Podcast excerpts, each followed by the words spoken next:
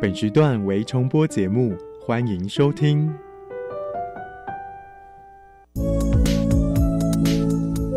各位旅客您好，本班机即将前往幸福科技岛，祝您旅途愉快。这里有最潮的科技，最有创意的循环经济应用，最先进的再生能源技术。欢迎收听由南英、利明所主持的《幸福科技岛》。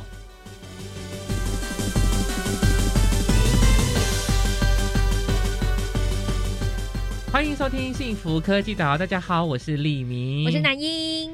南英啊，最近的这个气候变迁的影响啊，所以出现很多极端的天气，要么呢就是。台风很多，要么呢就是干旱啊。今年非常有感呢，没错，因为在梅雨季以前啊，吼就是都不下雨。对，导致呢，吼，就还有限水这样的政策嘛。但是呢，梅雨季一来，有些地方就出现了淹水的现象。而且呢，接下来可能还会有台风的这个出现哦。这样的一个水量的不稳定啊，其实是会影响我们的农作物的哦。所以我们在大单元绿能巧施岛，我们很高兴能够邀请到的是来自国立屏东科技大学土木工程系王玉明荣誉教授。跟我们分享用农业科技来节水。是的，那小单元的部分呢，我们就是以实做的这样的例子呢，吼，找到一位青农，他叫刘正佑，那他又是如何设法减少这个灌溉用水来耕作水稻呢？好，那这个相关很精彩的内容呢，就来听听看我们今天的节目。那我们就一起来跳岛旅游去吧，Let's go！嘿，拿起你的地图，快跟我们一起。Let's go，跳岛旅游去。这次要来到的目的地是绿能巧思岛。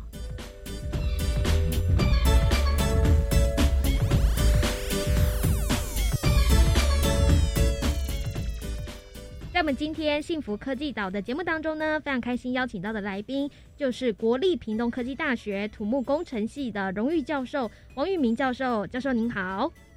你好，各位观众，大家好。呃，教授，我们呢今天想要找你谈的是农业科技节水。不过呢，还没有谈这个科技节水之前呢，我们先请教授来介绍一下台湾农业用水量目前是的概况是怎么样的。是的，台湾的农业用水量，根据我们经济部水利署的统计资料显示呢，在民国一百零八年的时候，我们的农业用水的总量呢是一百一十八亿。八千两百四十二万立方公尺。嗯，那么这个一百一十八亿八千两百四十二万立方公尺有多大呢？事实上，我们知道台湾的中文水库是一个很大的水库，中文水库目前总容水量呢，只不过是五亿一千零三十二万。地方公司哇，相差很多，相差跟一百一十八亿农业用水相比，嗯，是的，所以一百一十八亿跟五亿呢，就差起来差很多了哈。嗯，我们也知道说，台湾的农业用水量非常的大，加上最近也是。就是停水没有水啊，不过还好，这个梅雨季节来的正是时候。那我们的台湾的用水来源大部分是来自哪一些呢？比如说是从地下水，然后还有哪一些水的资源是可以使用的？是的，台湾的农业用水量占了全国总用水量的百分之七十。嗯，那么在百分之七十的这个用水量，大部分的农业用水量我们会分类为从水库来的。从河川来的，从地下水取用的，啊，那大部分呢，我们会是从水库来的，是比较多，嗯，因为台湾地形的关系，我们需要有水库来蓄水。嗯，可是如果譬如说像在遇到比较旱季呀，吼，像今年这个气候类型的话，下比较少水，就变成说这些农地的话，可能就会有停耕这样的方式来做应对吗？是的。台湾政府为了要呃让大家都有水可以用，嗯，所以啊就牺牲了这个农业的这个用水，来满足我们工业以及民生的用水。所以我们会发现，我们会有休耕的时候，嗯，啊是为了要节省水。那么台湾因为气候变迁的关系，所以在农业用水上多多少少我们就会啊碰到了这一些的问题。哦因此，我们必须要去寻求如何的来解决面对这个问题。确实啊，因为我们也知道说缺水哦，真的是会影响我们的农业很大的一个来源哦。可以请先请教授先为我们解释一下，有哪一些农产品是特别用水量是特别大的吗？台湾来讲的话，嗯我们的农产品、农业的嗯呃生产用水量最大的是水稻。嗯我们的水稻的用水量占了总用水量，农业总用水量的百分之七十。那么刚才我特别提到了，农业用水是占全国总用水量的百百分之七七十，对，因此几乎就是呢，水稻的用水量占掉了我们全国总用水量的百分之四十九。啊哦，哎、这个数量真的蛮惊人的、哦。可是米是很重要哎，它是我们的主食哎。如果让它休耕，那怎么办呢？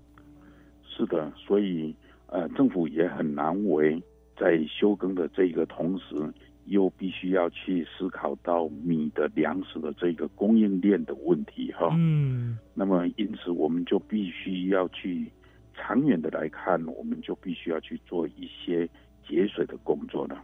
嗯嗯。哎，那就谈到了，如果以这个农业节水来讲，到底可能政府端呢、有做哪些相关的措施，可以达到一个比较好的节水效果呢？要达到比较好的节水的效果，我们必须要我们让我们的农业用水呢能够达到科技化、嗯。智慧化，再加上它的产业的价值化，以至于农民因为价值的关系，农民就会喜欢用我们节水的方法对，来节省我们的水。嗯节省水非常的好，因为节省了水的使用，除了我们可以有足够的水，呃，来供农作物使用以外，我们甚至于可以减少温室气体的排放。嗯那刚刚谈到这个价值化的概念，大概是什么呢？那家族化的概念就是我们应用节水的方法，可以增加了我们作物的产量，它单位面积的产量增加了，同时呢，另外又减少了温室气体的排放量，那减少了其他的人力的这个消耗。嗯那么，呃，在这样子的一个条件之下，自然而然的就达到了价值的目标了。可见这个价值化是非常的重要哦。我想农业科技节水是教授的专长哦，不过还没有谈到更多的这个农业科技节水之前呢，我个人是比较好奇的是说，哎，我们政府希望农业节水要达到怎么样一个目标？比如说几年之后，我们希望节水量是多少，然后才注意说，哎，可以达标的呢？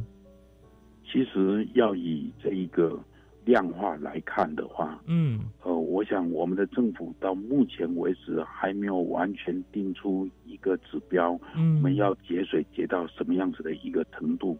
嗯，因为水资源呢是属于大家的，嗯，那么水资源又属于农民的，又属于所有百姓的，因此在调配上，我们就必须要深根的去。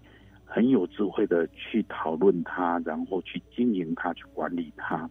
嗯，因此，呃，如果今天说到某一年我们要节水到什么样子的一个程度，就我所知，好像政府还没有定出这个目标。嗯了解。哎、那我也蛮好奇，如果以这个全世界来讲，呃，如果以东南亚地区，其实有一些国家也是种植稻米为主的嘛。那这样子的话，他们也不晓得也会不会面临到这样的问题呢？那各国大概是怎么样去做有关于农业节水的这一部分？有没有去国外做一些考察过啊？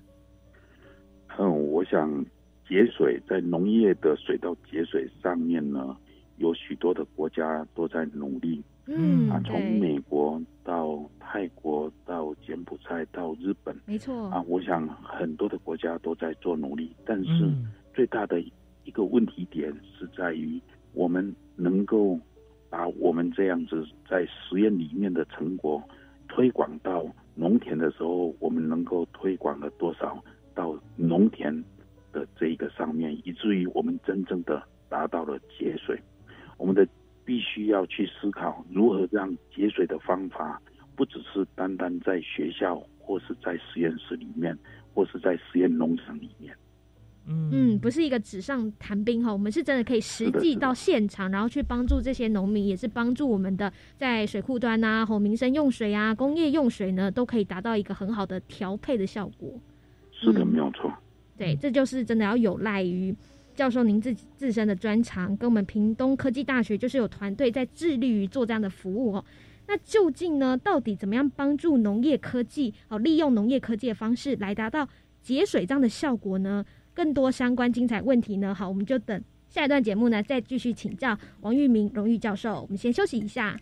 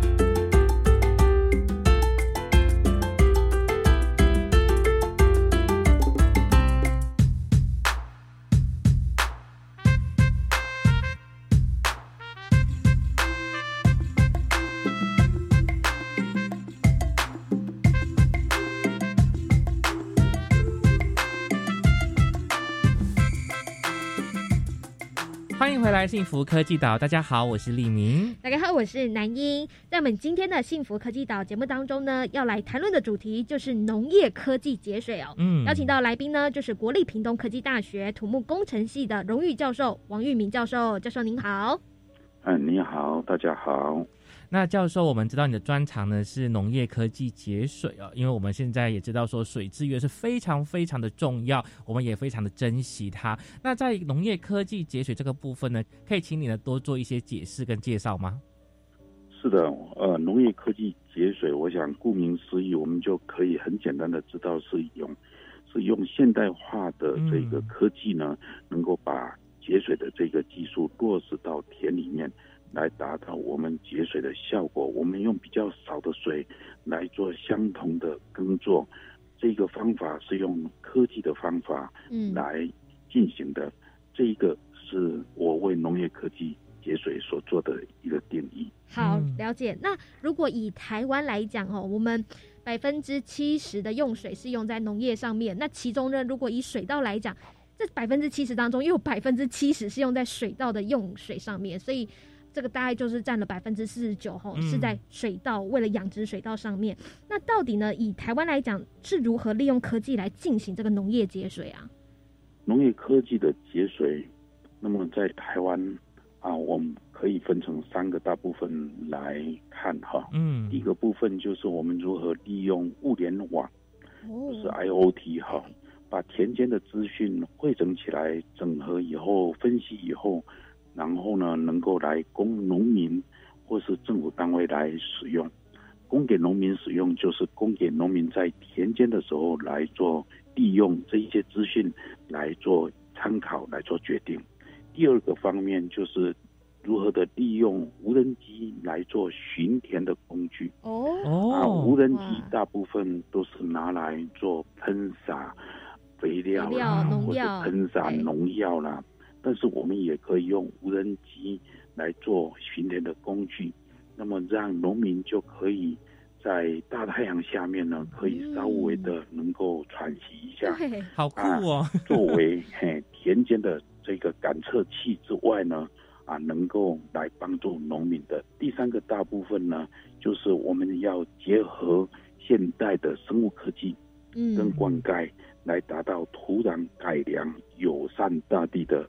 一个耕作的方式，那么这是我们在水稻田里面所做的啊，所谓的农业节水的科技的一个工作。嘿，哎，那如果以细项来讲，像这个第一项是物联网 IOT，等于说是要架设？还是设置一套系统，嗯，是由团队来开发吗？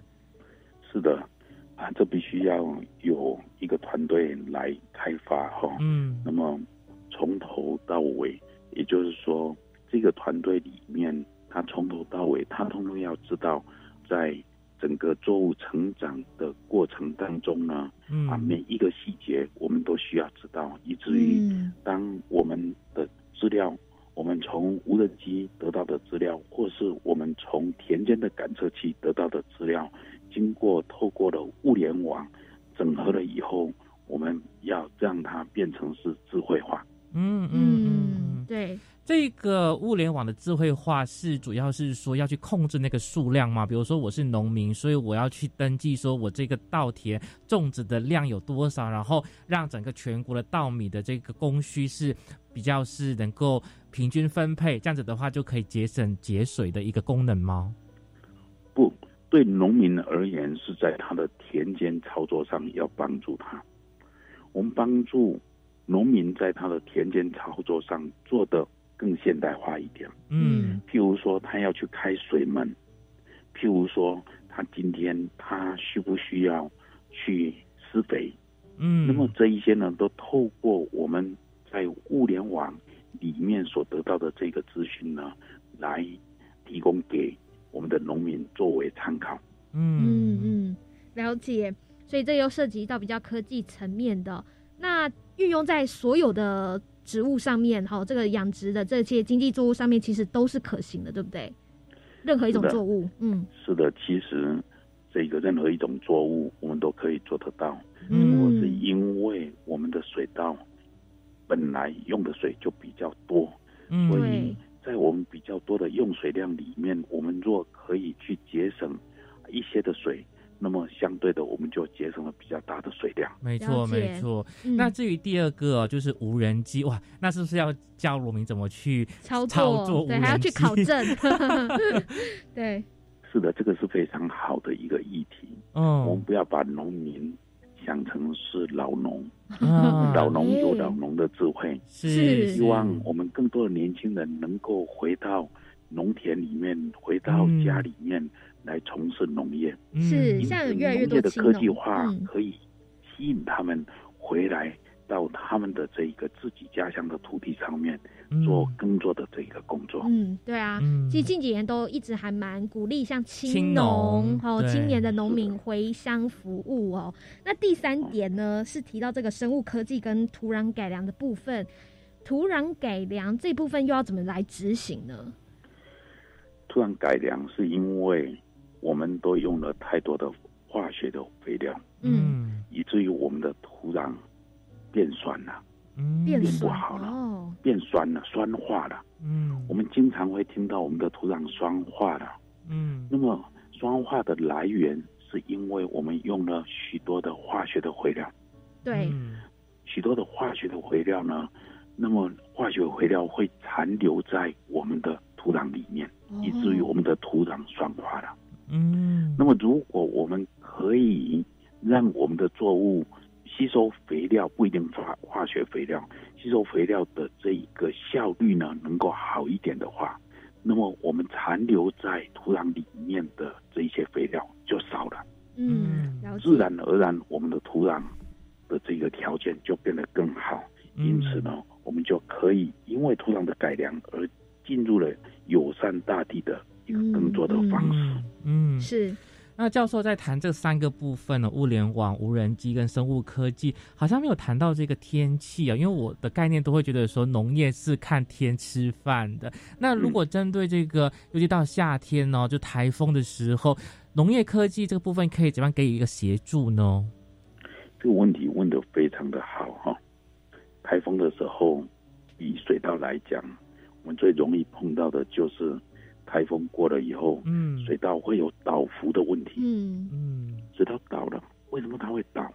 风吹了第，一个，因为风在那里。对那为什么风吹了它会倒？有一些却没有倒，这个就是很大的一个问题。是那个呃技术吗？央差比较深，所以比较坚固，不会倒吗？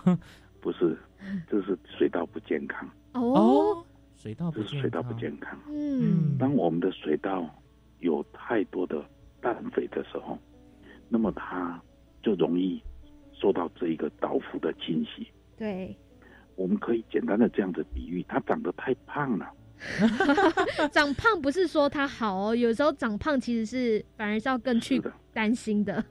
是的。对所以我说简单的说，它长得太胖了，嗯，因此台风来的时候，大雨来的时候，它就倒了。哦，哦，那如果我们耕作的方法是可以让它健康的成长，那么我们的这个水稻呢，就比较能够抗气候，哦，嗯。了解我们所种的作物就比较能够嗯抗气候。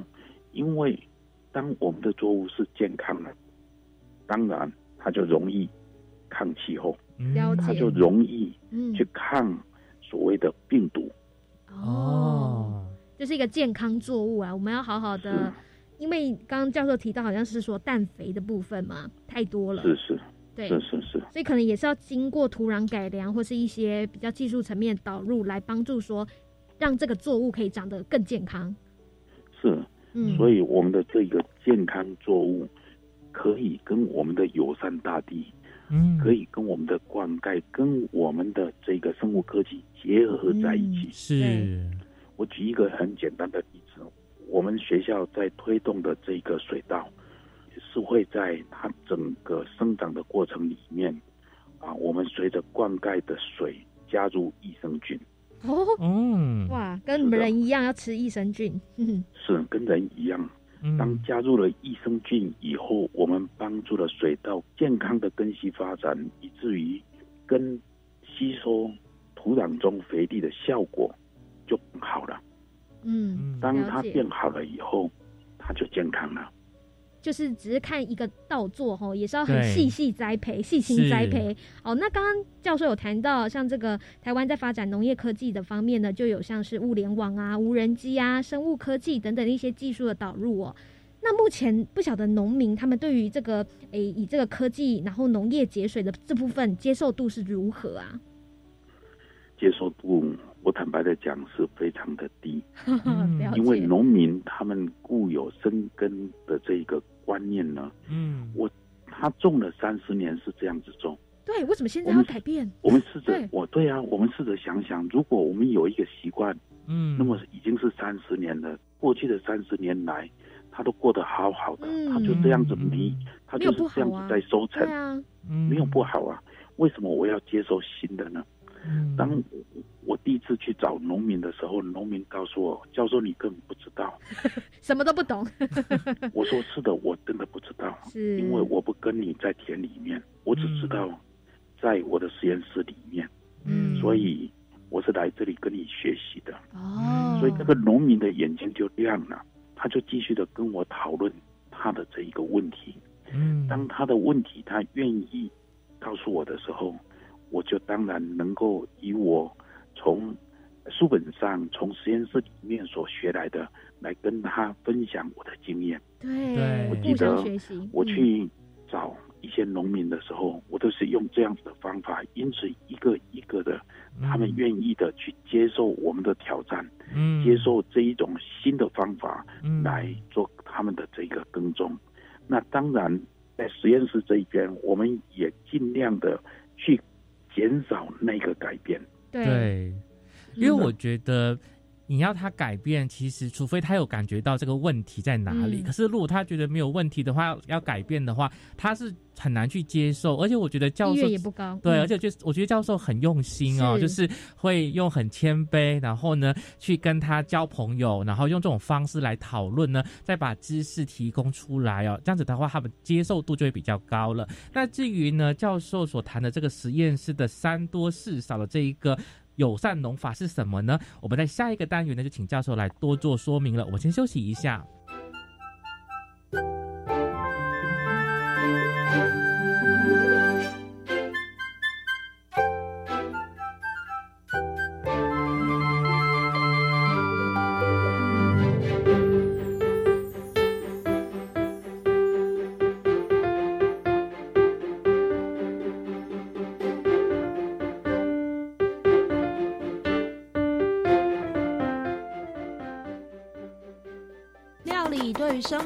就像是一场美丽的相遇，成为我们对自己和爱的人该有的宠爱。我是珍珍，祝福大家新的一年金虎祈福，阖家幸福。健康的饮食，好好吃饭很重要。食物有疗愈的力量，能缓和工作压力与生活烦恼。在家做料理给家人们享用，是快乐幸福的事。每周四早上九点到十点，记得收听 FM 一百点五台东地方网幸福家之味。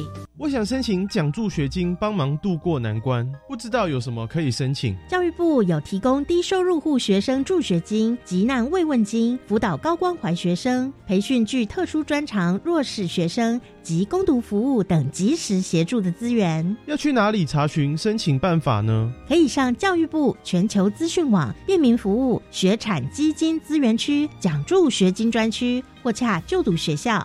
以上广告是由教育部提供。农历过年，家家户户庆团圆，却有许多长辈孤单一人。胡瓜、小珍邀请你支持华山基金会“爱老人、爱团圆”公益，将年菜送到弱势长辈手中，陪他温暖过年。助老专线：零二二八三六三九一九，零二二八三六三九一九。Java Java, Amapolat, Jakun Kemasikatsidas, di Jakurabu, Gulele。大家好，我是来自台东的胡代明，这里是教育电台。那罗哇那咿呀那呀哦哎呀，那是你呀鲁玛的呀恩哦，朋友们就爱教育电台。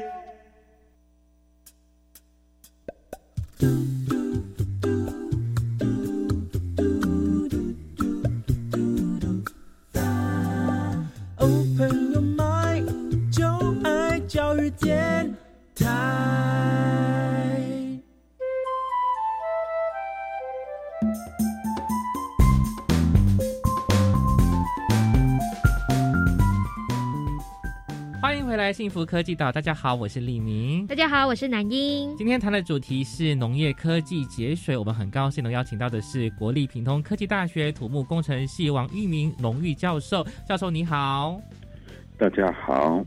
是，那其实教授呢，在研究农业科技节水这个项目当中呢，就是有带领一个研究团队嘛，所以帮我们介绍一下，就是你带领的这个团队啊，针对哪些项目去去做研究呢？是的，我的团队目前的名称就叫做国际灌溉研发服务中心。嗯，那么在这一个中心里面呢，啊，目前是以水稻节水为主要，嗯，那么以温室的栽培为次要。嗯，团队的成员里面呢，我们包括有农园系、生物科技、热带农业、生物机电工程以及灌溉背景等专长的教授。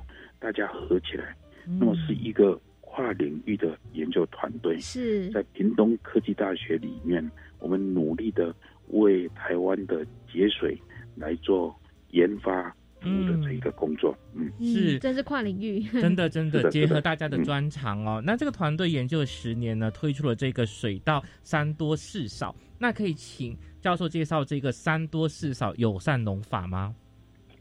是的，这个三多四少的友善农法呢，我们所谓的三多呢，就是我们希望在田里面能够多晒田，嗯，能够田里面能够有土壤有更多的有益的菌，就是多益菌。那我们希望农民借着这个方法，我们可以能够有更多的产量，所以多晒田、多益菌、多产量。嗯，四少呢，就是少用一点秧苗。少用一点灌溉水，少用一点农药，少用一点化学肥料，所以四少就是少秧苗、少灌水、少农药、少化肥。谈到这样的友善农法，不晓得说您到现场去跟农民做沟通的时候，他们会不会觉得啊，如果少用农药的话，这样作物就不会长好啊？吼，就是会有一些担忧啊。少用水的话，万一这个作物长不起来，他们就是需要喝水啊，对啊。那你会怎么样去跟他们沟通呢？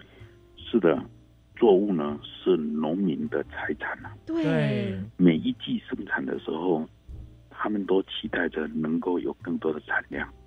其实不只是台湾的农民，全世界各地的农民都觉得说，如果啊我要撒了农药，我多放一点化学的这个肥料，嗯那我就可以作物就可以产量提高了。对啊，所以这样子的观念非常的难改变哈。因此呢，我们就必须要去说服他，邀请他来看我们的这个大田的试验。嗯所以第一个必须不能只是在学校做小田试验，而是必须要去做大田实验。做了大田实验以后，让其他农民，所有农民都可以看见，哦，原来真的是这样。对，看了是这个样子，眼见为凭吗？他也还不一定能接受呢。对，就想那可能是你们有用什么特别方式啊，我们这个又不一样。对，没有我们都是一步一步的，嗯我们只是一步一步的让农民可以渐渐的接受，一直到今天，有很多的农民他们自己来找我们了。哦，做出口碑了。教授，那个大田是在哪里呢？在平科大校园里面吗？因为我的大田第一个就是到关山去，哦，台东，嗯，对，在水呃水田战况最激烈的地方，因为关山生产了非常好的米。没错，我当时我我们就想，如果在这个地方我们可以说服这个地方这么优秀的农民，我们相信在其他的地方的农民就更容易啊相信了我们的成果。因为是指标性的地区哦。是啊没有错，嗯因为他本来就很会种嘛，所以他种出来很好的米。是，因此我们就去挑战这一个种出来很好米的地方。那你们大田的目前的产量成果如何呢？我们大田的产量一直都是在他们的平均比他们原来的产量多了百分之三十的这个成果，一直在哇呃持续着这样的表。现我们一直持续着，因为我们都知道，第一年看见了，他不一定会相信；对第二年看见了，他也不一定会相信。是，嗯，那么呢，要连续个三年、五年，没错，真的是这个样子，周围的这些农民才会渐渐的、渐渐的，更多、更多的来相信。了解。哎，那除了说产量提升，不晓得你们有没有去问过一些像消费者啊，哦，真的购买啊，然后回家煮之后，口感，对，就说 哎、这个真的特别 Q 弹吗？哦，或者说怎么样特别香吗？会有这样的一些回馈吗？是的，我们所生产的量增加了，米质也变好了。哦我在这里跟大家讲一个故事。好，我们在屏东有一个农家，他们跟我们一起合作。第一次合作的时候，用了我们的方法以后，他就把生产的米拿到农委会去参加全国的米质品评的比赛。哦，这位农民他一生几十年来，他期待着他有一天能够进入决赛，嗯，对，结果他进入了，哇，他得到的是第四名。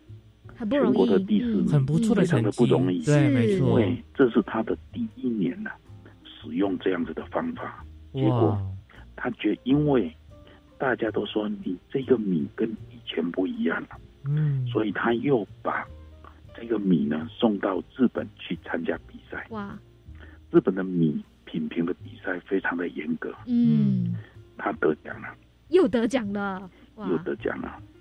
所以呢，我们的米质除了吃过的人告诉我们这个米啊嗯，不一样以外，那么参加比赛也给了我们实际的证明，嗯。这个米质是经得起挑战的。对，哇，教授也成就了这个农民的梦想啊，终于得奖了。那这个嗯三多四少这个友善农法呢，里面有谈到这个扫水嘛，就是希望用节水的灌溉法。这个节水灌溉法可以请教授再多说明吗？其实这个节水的灌溉的方法呢，就是我们政府最近有在提出来的所谓的 AWD，也就是间接灌溉的方法。嗯，也就是我们不让水稻田里面一直都有水，我们让水稻田的土壤呢是可以呼吸的。哦，要让它呼吸，就必须要把水放干，然后再灌水。嗯，如果它一直水田里面一直都是存着都是水，那么水田的土壤是没有办法呼吸，没有办法呼吸的水田呢，就会产生甲烷，产生二氧化碳，嗯，以至于制造生产水稻就变成了制造温室气体的一个来源。哦。那除了说这个间接灌溉 AWD 这样的模式之外呢，还有一种是可以改变植物生理的，叫做 SPRI 的益生菌节水灌溉法。这个又是什么呢？听起来非常专业。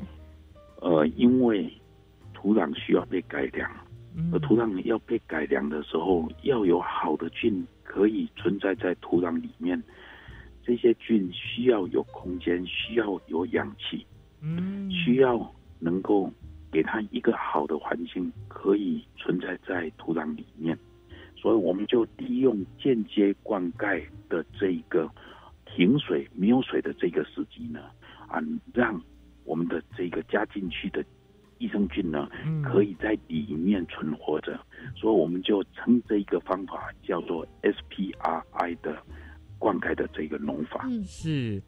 那么因为间接灌溉呢，啊，它有一个特性，就是这个方法呢，是以植物逆境的生长特质。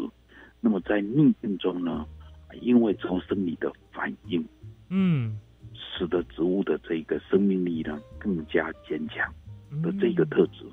所以在缺水的逆境以后，我们再给予补足适当的水量。当我们在补适当的水量的时候，我们又去补适当的益生菌。哦，这样的一个观察跟衡量是需要靠科技的吗？比如说，我怎么知道说哦，这个时候我就要补水，什么时候这个时候我给它吃益生菌？不需要，因为我们已经把它 SOP 化了。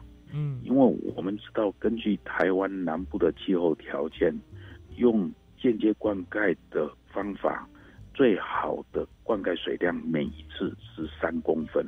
嗯，这是我们在实验田里面经过好多次的实验所得到的一个水深三公分。嗯，所以只要这一个没有水的时候，那么我们就加三公分的水。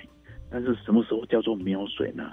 而是水田的这个土壤的田面表面呢都是干了，干到土壤发生了裂纹。哦，哇！啊，有发生裂纹了以后，那么我们。隔天呢，我们就开始做灌溉，一定要发生裂纹，就是真的是干到不能再干的时候。是的，就是它已经发生裂纹了。其实它下面还是有水哦，它根系里面还是有水的呢，但是只是它表面发生了裂纹了。嗯，那这个发生了裂纹以后，隔天我们就可以加水了。哦，如果没有的话就不行，对不对？没有的话，效果就不那么好，因为我们有一个条件，就是我们希望益生菌活着。益生菌也是可以帮助土壤好维持它的土壤健康，可以给予作物更好的养分嘛。嗯，而且让土壤呼吸。嗯，是的，没有错。嗯，那接下来我们也好奇，想要询问教授，那团队的研究重点接下来会是以哪个方向为主呢？啊，未来我们的研究重点呢，会把更多的时间放在田间的这个感测跟伺服器的开发上面，因为这个伺服器的开发呢，会使得这一个我们的农民在田间的操作管理上呢，赶快的能够进入物联网的时代。嗯，我们未来我们期待着我们的农民只要带着他的 iPhone。嗯哦，在不管他到哪里去，是不管他到哪里去，他都可以知道他田里面的状况是怎么样子。他靠着 iPhone，呃，他就可以不需要顶着大太阳然后外面去巡田，很辛苦的。嗯，那么让我们的农民呢，能够啊进入了科技化的这个耕作里面，能够让我们的农民可以好好的跟着我们的科技。一起来成长，对。但是呢，要做到这个呢，未来在推广上呢，我们需要政府能够有智慧的来支在我们现在进行的这个小单元能源 DIY 岛当中呢，非常开心邀请到的是风车达人陈永峰先生，一起合作，共同的来推动，让我们的农民可以进入真正的科技化，让我们的农民的耕种可以进入智慧化，在智慧化的生产当中，也让台湾呢可以真正的成为一个幸福的科技岛。是符合我们节目的这个名称哦。对啊，一般以前想到农业都觉得那是很辛苦的一级产业哦，啊顶着大太阳啊，吼下去耕作每一个作物。但是呢，其实可以导入科技的方式，不止更节水，也可以让农作物生长得更健康、更好。嗯，我们就非常感谢教授的分享了，谢谢教授。啊，谢谢两位，谢谢大家。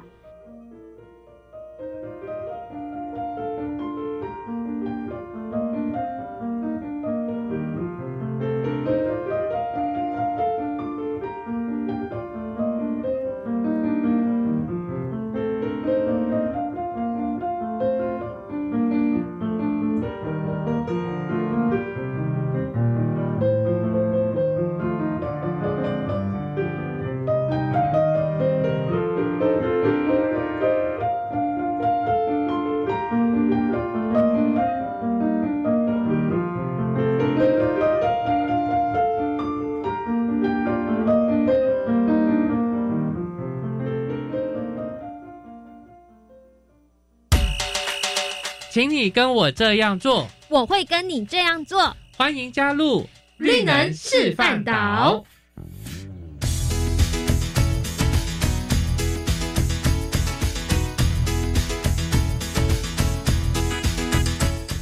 欢迎回来我们的节目，大家好，我是李明。大家好，我是南英。在这个单元，我们邀请的是一位青农，要请他来分享的他这个自创节水耕种法，非常的特别。我们欢迎刘正佑，正佑你好，主持人，各位听众大家好。首先呢，就先请正佑帮我们分享一下哦，到底呢是什么原因让你会想要自创一个叫做节水的耕种法呢？应该是在。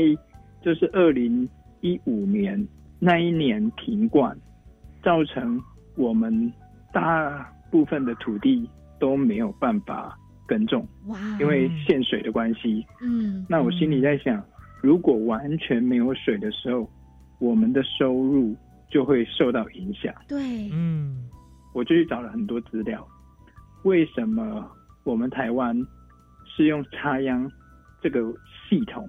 作为基础都没有办法去改变嘛，而不是不能改变，是因为我们从来台湾都不缺水，嗯，所以大家都会觉得水稻不重视，因为灌溉系统所有的日据时代都很多的沟渠啊、水沟，还有灌溉池塘那些都是慢慢的从那时候建立起来，对，嗯，所以大家都不觉得。从来都没有觉得会缺水。哦，所以在二零一五年的时候，就是面临到这个缺水，说要停换的这个危机，所以你觉得说，哇，不行了，我要想办法了。毕竟正佑你本身的专业就是学农艺的嘛，所以你觉得说应该要改变一下这个耕种法。那你后来研究的耕种法是怎样的耕种法呢？我就是完全不插秧，这个叫做旱田直播，嗯，也可以说是直播水稻。我不需要插秧，我只要把这个种子放到土壤里面，嗯，那它就可以发芽，然后减少初期的水分，还有人力的搬秧苗、插秧的动作。哎，好特别哦！对啊，就是改变了水稻的栽种管理模式。呃，为什么会有这种想法？其实很简单的一个转换就是。我们这个插秧系统，所有都是沿用日本日本的思维。对，嗯。可是我那时候，因为我们在墨西哥跟美国很近，嗯，那我们看到就是大面积的栽培，它没有办法像集约式的这种管理，它都是很粗放。嗯。那它的种子就直接播进土壤里面。嗯。那他们掌握的是什么？三个条件：光、温、水。就是这个土壤，比如说我播种下去了，我什么时候会下雨？那这个下雨是不是可以满足我种子发芽的条件？那我是不是就可以把这一个大自然的天然的条件纳为我自己拥有的时候，我就变得很轻松。嗯嗯。那为什么美国可以做世界强国的原因，主要的原因在这里，他把气候的脉动算得非常好。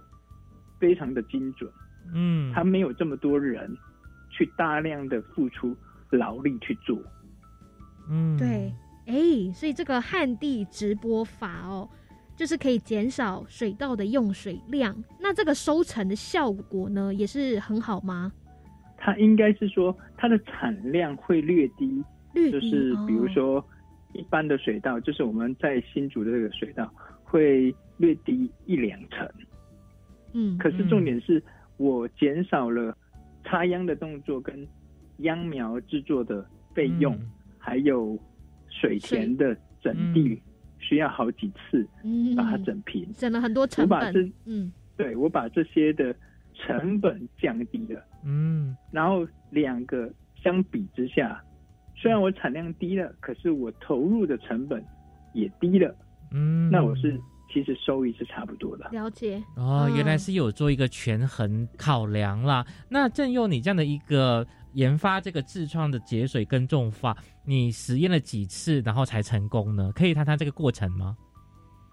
我从二零一八年开始，嗯，然后到现在每一年都是，嗯，对，然后今年也有事，嗯，都成功，都成功，嗯，大概节了多少水？你有算一下吗？呃，应该是说，我我为什么会这样设计？我们用旱田直播这个方式。我前期因为我的种子很小，我需水量不需要太多，是。那我只要满足它发芽的条件，那我只要去掌握了气候的雨，它给我带来的雨水，我就可以足够它发芽了。哦。那我发芽了这一个月，我都不需要去拿水库的水或是池塘的水，我就是仰赖这个气候雨给土壤的湿润，到了。高度差不多在十五公分以后，我才正式的回归到水田管理。哦，等于说前期长到从种子长到十五公分这个时间呢，都不需要有可能水库或者是水圳的一些水灌溉就可以生长。嗯，对。可是我们都是预测天气，只能预测啊。那那万一是失算了怎么办呢？对，呃，其实是也不会失算，因为我我们所看到的都是。未来的七到十天的气候，那我们今天把它看一整年的气候，我们通常都是从七八月开始雨水一直慢慢降低，对，然后越来越干燥。嗯，那当了干燥以后，十月以后，中秋节过后，你们就可以感觉到天气慢慢的转变，会变湿冷。对，它湿冷就是一波一波的雨进来。那可是它又不会降温的太低，那就是你我们掌握了这个时间点，我把这个种子在这个时间点给它，然后它就可以发芽，可是又不能太低温。对，timing 要掌握的蛮好的。对，因为它的这个是一个常态分布，就是我水我一定是慢慢给你，我要慢慢降温。嗯，我给到一个临界点的时候，我低温到一个临界点，就是七到十度这个时间点。那我又开始会反过来，慢慢的下雨，又慢慢的温度就提起来。哦，哎，跟我们一般所认知的那种水稻插秧，可能是在春天的时候插秧，其实时间点会有点不太一样。也不会不一样。我们比如说我们在北部，我们是二月插秧，是，可是我们要提前一个月去育苗。哦，对，我们也就是在一月初，甚至十二月。地，我们就进行育苗的工作，因为天气很冷，它长的速度很慢。嗯，那我们只是在十二月底的时候，我们之前做的都是在十二月二十五号圣诞节那一天播，这么多年都是那天播完，刚好就有一波雨水进来。嗯，哦。哇，所以正佑的这个自创节水的耕种法呢，是跟这个气候成为好朋友，利用这个雨水呢来节省这个用水量哦。这的确是一个很不错的做法，让你获得这个行政院农委会的第三十二届全国十大神农技模范的农民哇，我觉得很厉害耶。不知道说，呃，你发明了这一个耕种法之后，你的想法说，哎，有没有要把它变成一个专利，或者是要怎么去？推广使用这个节水的耕种法，让更多的农民受惠呢？应该说，我不是个发明者。以前的人前辈们也有做过哦，只是那时候没有缺水。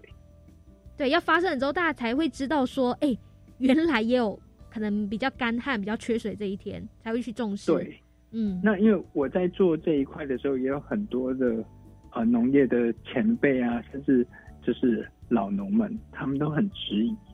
像我的父亲，他都会觉得，哎呀，这东西对，嗯不实际。为什么不实际？因为台湾从来不缺水。嗯，哦，我就说这个东西是未雨绸缪。对，是是，尤其是气候变迁，然后其实你真的很难掌握这个呃现在气候现在的变迁气候，对气候变化的状况，嗯对啊，而且重点是，我觉得这个对我而言，这就是一个工具。嗯，比如说插秧系统也是一个工具，旱田直播也是个工具。嗯，只是就像铅笔盒里面的工具有红笔、蓝笔、黑笔，嗯那不同的时间我用什么样的工具？如果都有的话，不要到时候想用的时候才发现啊，原来我缺红笔 哦，原来没有蓝笔哦，才去那里烦恼。对，没就是错，未雨绸缪。我我觉得就嗯是希望做的是一个就是先行者，对我让很多的农民觉得这个东西可行性，只要有心，我们都可以去改变。嗯，哎、那我蛮好奇，目前你这个叫做旱田直播法推广是全台的农地都可以做使用吗？还是会比较偏向说北部啊，好，可能冬天都还有雨水啊，或者说南部啊、东部啊，其实都蛮适用的。因为我说实在，我们现在做的都是在新竹，嗯那我觉得我们一个地理优势，我们这个就是直播会比较适合在北部的这个气候。哦原因是因为你们去想一下哦，我们从冬天只要从台北一路开车，嗯一直在下雨只要过了 三一以后就很干燥。是真的，东北季风的关系，嗯，对，在三一以北呢，就是绵绵细雨。嗯那只要没下雨，温度一起来，它温度就起来了。那第二个点是、嗯因为劳力不足，那我想省工，嗯，想省人力，因为这么冷的天气，搬秧苗啊等等的，大家会选择很多的工作，他就是看到这种工作，人家会觉得哦，我不愿意去做。嗯，了解。好，我们就非常的感谢呢郑佑的这一个分享哦，让我们知道说哇，自创的节水耕种法呢是怎么样的一个方法呢，也让大家可以作为一个参考的。那这边非常感谢郑佑的分享了，谢谢郑佑。是，谢谢。